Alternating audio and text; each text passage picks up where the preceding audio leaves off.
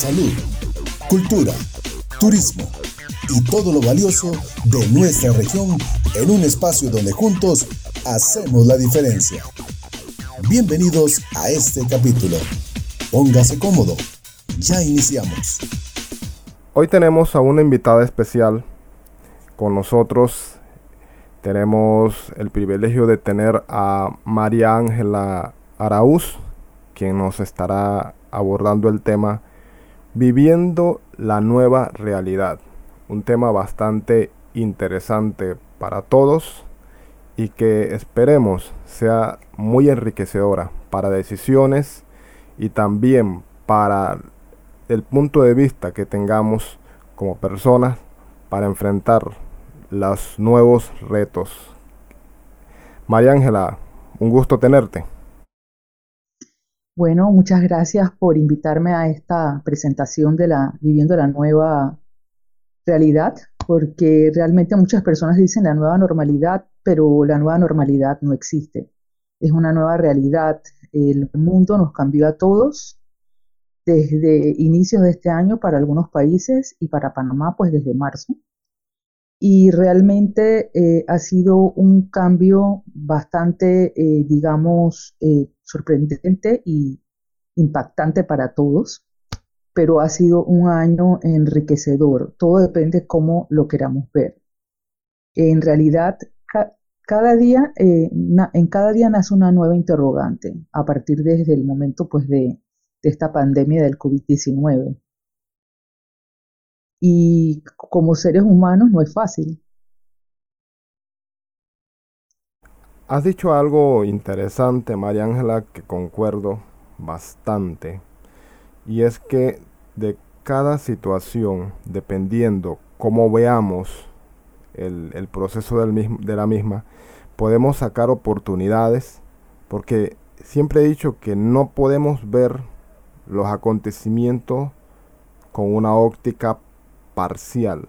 Tenemos que ser eh, vigilantes, pero al mismo tiempo ver las oportunidades y ver en qué podemos crecer o mejorar como personas, María Ángela. Es así, pero eh, fundamentalmente tenemos que tener presente algo. Esta no es la primera vez en el mundo en el cual sufrimos situaciones de desestabilización en los diferentes factores, tanto emocionales como sociales y económicos. Hemos tenido guerras mundiales, eh, pandemias como la, pandemia española, el SARS, eh, el ébola. Y aquí estamos en este mundo que se ha desarrollado enormemente. Eh, sí hay que tener en cuenta algo, pues que esta pandemia nos ha cambiado hábitos en la forma en que vivimos, la manera como nos relacionamos, la manera como trabajamos, pero en fin, esto depende, como te decía, de la actitud es que quiero ver, quiero ver el vaso vacío o el vaso lleno. Eh, eso es lo más importante. Es como, como si tuviéramos una llanta y la llanta estuviese desinflada. Eso es cuando tenemos una mala actitud. Si no llenamos esa llanta, no, no, no, salimos adelante. Y yo creo que para poder comprender un poquito mejor eso, eh, tenemos también que comprendernos como seres humanos y ver que no todo el mundo puede asumir los retos de la misma manera. Eh, somos seres de hábitos, eh, somos seres de hábitos que estamos muy acostumbrados a un sistema de vida, me levanto a tal hora, voy a trabajar, me monto en mi coche, eh, estoy acostumbrado a trabajar de tal horario a tal horario, con las personas presencialmente, o sea, la vida nos cambió. Y salir de esa zona de confort en muchas oportunidades, esa zona de comodidad, que es la que estamos, estábamos habituados hasta marzo, pues no es fácil, eh, y no es fácil porque los seres humanos somos seres de, que tenemos necesidades, y muchas de las necesidades en, esta eh, pandemia se han visto afectadas. Eh, y explico esto porque es importante primero entender el contexto que hemos vivido para entonces poder enfrentarnos a la realidad actual y ver cómo la vivimos. Si vemos eh, a nivel, pues ya, si queremos decirlo así, de, los estudiosos o científicos, pues tenemos que ver por lo menos la pirámide de las necesidades de todo ser humano, que eh, pues uno de los más famosos es la pirámide de Maslow. y habla de las necesidades fisiológicas. Los seres humanos tenemos que respirar, alimentarnos, descansar, eh, dormir. Eh, la seguridad, la seguridad de un techo, de comida, de trabajo, de salud y todas esas cosas se han visto afectadas en gran medida con esta pandemia. La necesidad de afiliación, de relacionarnos con los demás, estábamos acostumbrados en gran medida a ese contacto social que eh, pues ahora hemos cambiado ese contexto eh, de socialización en persona en gran parte a hacerlo en redes y, de, y del reconocimiento para una autorrealización, ¿no? Exacto. Pero esas son pues eh, las ventajas, pues que el ser humano es adaptable, ¿no? ¿Me ibas a decir algo, Rogelio? Sí, correcto, María Ángela. Eh, mencionaste algo súper importantísimo, que de hecho muchas personas eh, lo mencionan y creo que es una palabra que estaba de moda, y es que el ser humano es adaptable. Explícanos eso, María Ángela. Bueno, el ser humano es adaptable porque así como te expliqué eh, y he estado conversando de que en otras épocas hemos tenido, en otras oportunidades en el mundo hemos tenido épocas difíciles, el ser humano se adapta. Eh, lo primero que hay que hacer es vencer el miedo, el, miedo que, nos produce la, incertidumbre o lo desconocido eh, de salir de esa zona de confort. Pues, porque el miedo no es nada más y nada menos que una alteración del ánimo que tiene todo ser humano y que nos produce angustia, angustia por lo desconocido y un rechazo al, a lo desconocido y también a no poder cumplir lo que nosotros estábamos, eh, digamos, lo, lo, teníamos planificado y no tenemos un control, porque eh, una de las cosas que hemos perdido es el control en esta pandemia. Entonces, eso lo que nos hace es eh, tener miedo, sentir un miedo, un, sentimiento que nos domina y también el miedo también es positivo porque el miedo nos hace salir de ese miedo para sobrevivir. Entonces, lo que me preguntabas, eh, ¿cómo se hace para salir de ese miedo y cómo eh, adaptarnos a un cambio? Eso lo hacemos a través de la inteligencia emocional. Digo, el ser humano eh, es un ser humano que está, pues tiene emociones y sentimientos y esas emociones y sentimientos muchas veces pues nos las han inculcado en nuestros hogares, en las escuelas, las hemos ido adquiriendo nosotros mismos. Pero lo importante de esto es cómo nosotros procesamos esas emociones y esos sentimientos. Y eh, tener esa capacidad de poder adaptarnos al cambio es lo importante. Y entre esas es vencer ese miedo del que hablaba. Es controlar nuestra mente. La mente es como un jardín. Eh, si nosotros regamos el jardín todos los días con ideas positivas y con la idea de yo puedo y lo voy a lograr, nuestra mente se va adaptando con la neuroplasticidad a esos a ese, pensamiento positivo y contrarrestar tanta información que muchas veces recibimos a través de los medios, eh, que muchos eh, informan adecuadamente, pero también hay que dar el punto de vista positivo. Eh, el ser humano ha demostrado lo que es la resiliencia en nuestro país y en el mundo, que es la capacidad de adaptarse. Y eso lo hacemos porque eh, en nuestro cerebro, pues, eh, a través de los cinco sentidos, con el cerebro consciente, pues, podemos ver lo que nos rodea, pero también con nuestro subconsciente y esa inteligencia emocional nos ayuda a poder eh, estar seguros de que podemos vencer todas eh, las adversidades que se nos han presentado. Y tenemos muchísimos ejemplos en nuestro país y en el mundo de eh, personas que son emprendedoras y han salido adelante. A nivel de las empresas, pues también cómo las empresas se han adaptado a la nueva realidad. Muy importante eso, María Ángela. Y algo que quiero también agregar y que estaba, incluso tuve la oportunidad de conversar con algunas, algunos emprendedores, gente que, personas pues que tienen muchos años eh, en, en, una industria en particular y mencionaban precisamente que parte de no el éxito, sino eh, esas oportunidades que han podido alcanzar es, el secreto está en cómo manejar los miedos precisamente y lo acabas de mencionar.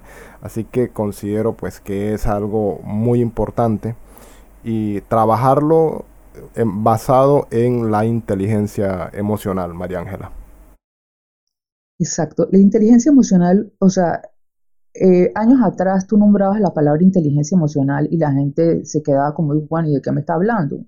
Porque nos han, por muchísimos años, nos han llevado a las escuelas a aprender teoría, pero no nos han enseñado cómo manejar nuestras emociones y eso es algo sumamente importante. ¿Cómo manejo yo mis emociones y cómo yo puedo vivir esta nueva realidad? Esta nueva realidad eh, la puedo manejar tomando conciencia de que nada en la vida es permanente, la vida es constante cambio. Y si tenemos una situación como la que estamos viviendo en este momento, es una oportunidad para ayudarnos a crecer como seres humanos, ayudarnos a manejar nuestras emociones, pensamientos y creencias. Entonces, lo primero que hay que hacer es un autoanálisis, un autoanálisis de qué estoy sintiendo yo en esta pandemia, porque en cada persona es diferente. ¿Qué estoy sintiendo yo? Aceptar lo que siento, reconocer mis miedos, asumirlos y sanarlos. Yo siempre aconsejo que uno escriba en un papel lo que uno siente. La mejor manera de plasmar lo que uno siente es escribiéndolo y no dejar que la mente divague. Eh, y sino agarrar esas emociones y, echarles agüita con abono, no agüita sucia. Entonces eh, es agarrar, reconocerlo y sanarlo de una manera en que yo pueda establecer un plan como yo voy a manejarme. Entonces también las personas nos da mucha ansiedad el pensar en el futuro. Tenemos que aprender a vivir las 24 horas del día. ¿Qué siento hoy? Tengo este miedo, bueno, lo voy a manejar de esta manera. Eh, con esta pandemia ha surgido una cantidad enorme de Zooms, cursos, talleres y muchísimos gratuitos de cómo ayudarnos a enfrentar esto y ayudarnos a reconocer lo que sentimos. Pues una vez que lo hemos reconocido es eh, crear esas herramientas para sanarlo y sobre todo tener la certeza de que si somos seres humanos adaptables y tenemos esa fortaleza para salir adelante y otros lo hacen, nosotros lo podemos hacer cada uno de nosotros. O sea, ¿cuántos emprendedores que eran abogados, profesionales? Eh, podemos nombrar muchas profesiones y han tenido que dejar lo que hacían para dedicarse a hacer otras cosas y han descubierto dones y habilidades maravillosas. Entonces, uno tiene que ver siempre la oportunidad que sale de un una circunstancia, si queremos decirla, adversa o que nos reta a nuestra estabilidad y nuestra zona de confort. Y también eh, no dudar nunca de nosotros y también, sobre todo, tener esa conciencia de que existe un ser superior, como lo queramos llamar, Dios, vida, universo, fuente, pero que siempre existe ese ser superior que nos nutre de esa fortaleza y nunca nos abandona y que cada cosa que sucede tiene su razón de ser. Esta pandemia en general ha hecho crecer a las personas, como personas, como profesionales, en su gran mayoría. Pues hay personas que les, les toma un poquito más de tiempo y otras un poquito menos de tiempo. Los empresarios también han aprendido eh, de esta pandemia, eh, no solamente el ser humano individual, sino también las empresas, eh, las entidades, los gobiernos.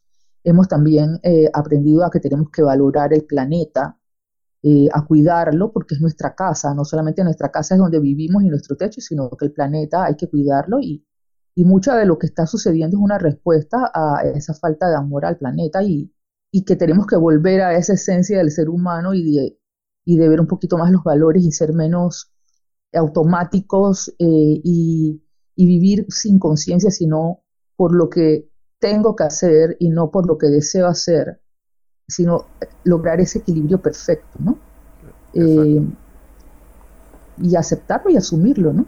Correcto. Mencionabas algo que me parece valiosísimo y que se debería tomar nota, y es que cuando tenemos ideas debemos apuntarlas, y yo considero que es parte del orden y sabemos que como humanos tenemos tantos compromisos, tantos problemas familiares, laborales, situaciones que a veces nos desvían de nuestro norte, como siempre digo, pero el orden que llevemos en nuestras vidas no solamente el orden en lo económico, en, sino en lo emocional, porque pienso que lo emocional afecta de forma directa e indirecta todos los actos, incluso nuestra actitud ante la vida. Y mencionabas precisamente las oportunidades y, al inicio de la conversación también mencioné que de todas las cosas que nos ocurren tenemos que ver la parte positiva o las oportunidades que se generan, ¿verdad? Todo no puede ser malo, es como ver el vaso, o, lo vemos lleno o medio lleno, o lo vemos vacío, ¿verdad? Eso va a depender desde nuestro interior o nuestra capacidad de reaccionar ante situaciones, María Ángela. Sí, eso es muy importante. Y, otra cosa también es que no podemos juzgar a los demás cómo viven su proceso en esta pandemia. Cada persona es un universo eh, propio, entonces cada persona va a vivir esta situación de manera diferente. Y lo que tenemos que hacer como seres humanos, que esta pandemia nos ha ayudado a ser más solidarios y tenemos que ser más solidarios aún, es la unión. Es no juzgar al que tenemos enfrente, sino cómo puedo ayudar a esa persona que está enfrente para que, que pueda superar esta etapa. Es sentir empatía, sentir comprensión hacia ese ser humano y cómo yo puedo ayudar. Eh, yo estoy maravillada y me siento muy feliz de ver como en muchas partes del mundo y en nuestro país que han sido afectados por eh, inundaciones y fuertes tormentas y huracanes en los últimos días, el mundo se ha solidarizado y se ha unido y estamos saliendo adelante. Igual lo vamos a hacer con esta pandemia. Entonces, tenemos que ser muy positivos y comprender que la persona que tenemos enfrente es otro ser humano y solidarizarnos. Igual eh, yo invito pues también que se haga en las empresas porque eh, hay muchas personas pues que así como nos tuvimos que adaptarnos a vivir encerrados y que nos costó, yo era una de las que decía, wow, yo soy una persona que me encanta estar rodeada de gente, siempre estoy fuera eh, de, mi, de mi oficina de mi casa haciendo mi trabajo con personas y, y desde el primer día dije, pues yo me voy a adaptar a este cambio y lo voy a vivir tranquila y en paz, aunque no sé que no me va a ser fácil porque estoy encerrada, pero me adapté y, he hecho, no tienes idea, la cantidad de contactos y relaciones personales y comerciales con las personas a través de la tecnología, que ha sido una maravilla cómo se ha desarrollado. Y también ver esa capacidad que tenemos todos de podernos unir, aunque sea a la distancia, Claro que el contacto humano siempre es muy importante, pero invito a las empresas a que comprendan de que hay personas que sufren del síndrome de la cabaña, que ya les da miedo salir y les va a costar adaptarse a volver a estar afuera. Y también hay personas que eh, una vez que, como los niños, que nos sueltan, eh, queremos hacer de todo y nos eh, extralimitamos. Entonces lo que tenemos que ser es conscientes de tener un equilibrio y evitar pues que haya un nuevo repunte en, la pandemia en, todas partes. Exacto. Mencionaste algo, María Ángela, no sé si nos, nos explicas un poco más y a nuestros oyentes el síndrome de la cabaña. ¿En, en qué se basa? ¿Qué es el síndrome de la cabaña? Bueno, el síndrome de la cabaña eh, se explica cuando eh, tú has estado por una u otra razón eh, muy encerrado en un espacio. Entonces, cuando sales de nuevo a la sociabilización, a ese contacto humano, te da temor. Entonces, eh, vas, por ponerte un ejemplo, al supermercado y eh, vas con temor, sales con angustia, con ansiedad, con miedo, entonces, lo indicado allí es, eh, te pongo un ejemplo del supermercado porque es el más común, cuando te toca regresar a tu oficina, eh, porque las oficinas hay que asearlas y hay que limpiarlas con todas las normas de bioseguridad porque se vuelven edificios enfermos por estar encerrados. Eh, es tomar conciencia de ese miedo, como lo dije en un principio, saber que tengo ese miedo, lo acepto y cómo lo voy a ir superando las personas reaccionamos de diferente manera. A uno nos da miedo y a otros nos da exceso de ganas por salir. Entonces, es esa comprensión que tenemos que tener ante el otro y ayudarnos para superarlo. Porque si tú estás bien, yo estoy bien. Y si estamos bien los dos, ese se multiplica. Eso es lo que es el síndrome de, la, síndrome de la cabaña, el miedo a salir del encierro al, a la libertad, que es lo contrario que teníamos al principio, miedo de no poder salir y de estar encerrados y me angustiaba. Eso es exactamente el síndrome de la cabaña. Y, y agregando a esto, eh, sale nuevamente a, se refleja la importancia de la empatía, porque como humanos somos eh, seres, como mencionabas, que tenemos la necesidad de interactuar con otros para que nuestra vida fluya de forma adecuada, porque son parte de las necesidades, eh, esa, esa, esa, esa, necesidad, no sé si es la, la expresión correcta, de poder socializar. Y esta socialización nos lleva también a desempeñarnos adecuadamente en nuestras diversas actividades, no solamente laborales, sino también familiares, personales, etcétera. Y como mencionas, el síndrome de la cabaña que muchas personas desconocen y ya bajo la explicación que has brindado van a reconocer y también, ¿verdad? Este tener esa capacidad de poder manejar esos esos miedos y enfrentar una realidad, pero con una actitud diferente. ¿Qué, recomendación les darías, María Ángela, a aquellas personas que tienen poca confianza en sí mismo o que desconocen que están pasando por una situación de una inteligencia emocional deficiente o que han sido víctimas de diferentes miedos, sobre todo esta pandemia, como mencionas, le ha generado mucho temor a las personas sobre el, futuro, el qué me va a pasar mañana, no solamente en el ámbito laboral, sino en sus vidas. Y esto ha llevado a, muchas personas a cuestionar su existencia. Pero, eh, como mencionabas, todo está en la actitud. ¿Qué, qué, le diríamos a esas personas, María Ángela? Bueno, lo primero es que no está, no es, no es, no tenemos que sentirnos culpables ni tener que sentirnos mal por tener miedo eh, y, igual, no todos, como lo he repetido, no todos reaccionamos de la misma manera ni a la misma velocidad vamos asimilando las cosas. Eh, cada quien lo hace diferente. Lo principal es buscar ayuda. Eh, si no lo puedo hacer solo, puedo conversar con un amigo. Hay muchos grupos de WhatsApp, pero hay que tener cuidado porque en muchos grupos de WhatsApp se fomenta el miedo y eso es lo que no queremos, sino buscar ayuda adecuada uno eh, de los consejos que yo le doy a cada país y a cada gobierno del mundo y a cada eh, empresa es que tenemos que preocuparnos mucho por la parte emocional y mental de las personas en esta pandemia que no ha sido fácil.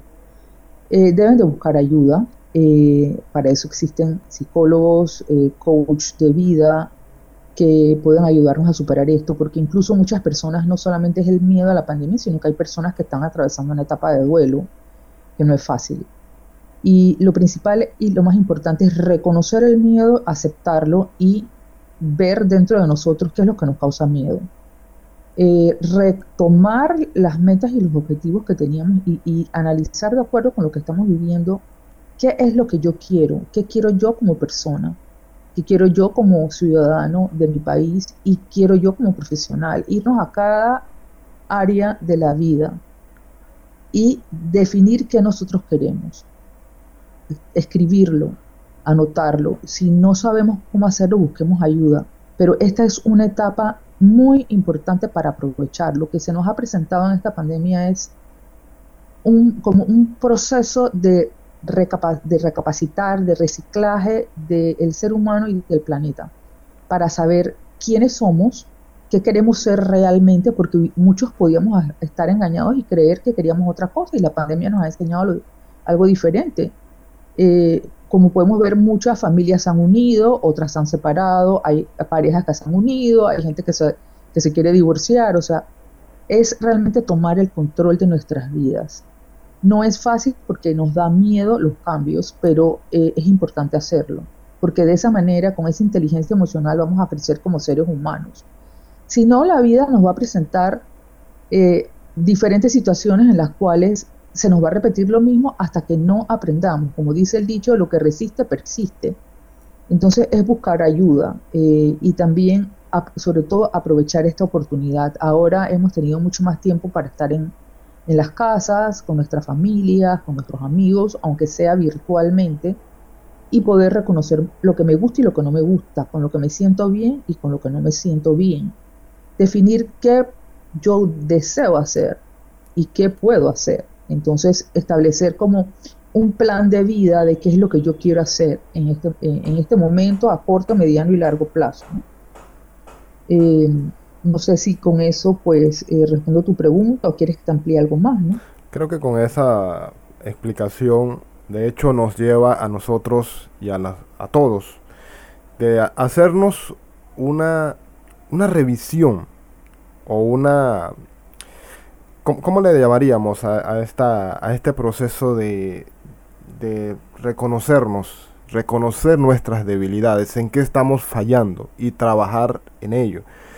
Y basado en esto, como mencionas, eh, aprovechar las oportunidades, ver las cosas no desde el punto de vista del pesimismo, sino que el cambio siempre ha existido en la humanidad. De hecho, el hombre ha tenido esa capacidad de evolucionar e irse adaptando. Como mencionas, no es la primera vez en la historia humana que tenemos este tipo de situaciones, pero eh, todo también ha traído cambios de forma positiva a los días en que estamos. María Ángela, te agradecemos mucho la participación en, este capítulo, eh, que sabemos va a ser muy enriquecedora y de muchísimo provecho para quienes nos escuchan. Y si tienes algunas últimas palabras. Sí, eh, quiero eh, decirles a todos que los las crisis y los cambios siempre son oportunidades y siempre nos ayudan a crecer. Y que la vida nos pone la música y nosotros decidimos cómo la queremos bailar. Esas serían mis palabras finales. Perfecto, María Ángela, te agradecemos. Y con nosotros estuvo nuestra queridísima invitada María Ángela Arauz en nuestro capítulo de hoy y le invitamos a escucharnos en un próximo podcast que muy pronto estaremos publicando. Muchas gracias. Hasta aquí este capítulo. Gracias por ser parte de nuestra audiencia. Te invitamos a escuchar los otros podcasts de este canal.